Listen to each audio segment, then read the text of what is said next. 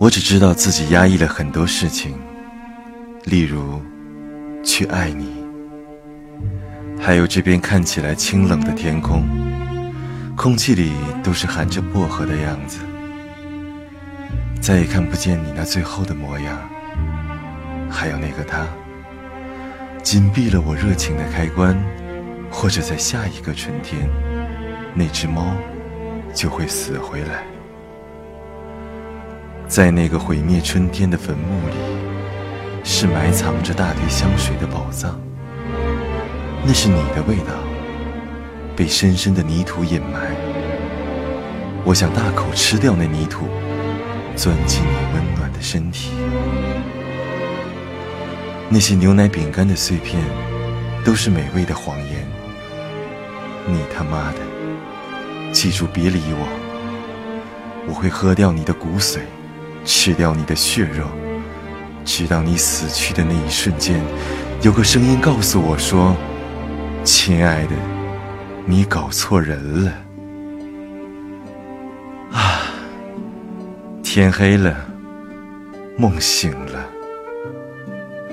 思想蒙蔽大脑的手指，那些短暂的时间，在闹钟停止的那一刻，和灯光、海水。一起熄灭了。在那个猴子大骂狗屎的时候，蜗牛缓慢的脚步像兔子的爬行。那些风声，还有大朵的云彩，就像那些微微酸臭的棒棒糖，还有五颜六色的彩虹，挂满了天空。我想把它装满我的袖子。在每天睡觉的时候，涂满我的床头，还有那些雨后淡淡的香水味道。那是，那是回忆的味道。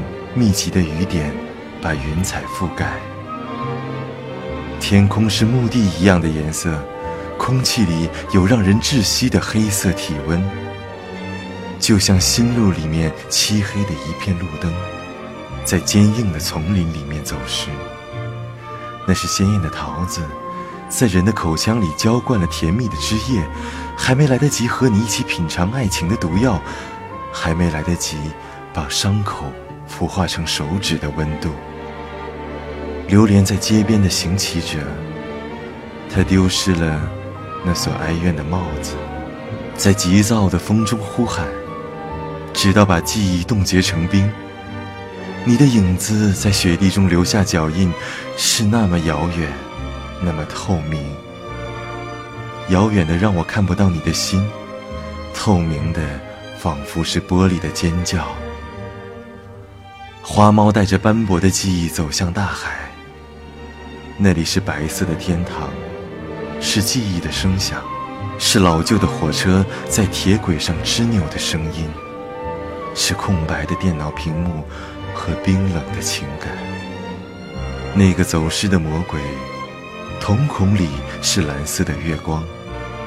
那月光在我身体里植下了幽怨的种子，爬满我的心房，或者是镜子里那道五彩的光线刺伤了我的双眼。这是亵渎情感应有的惩罚。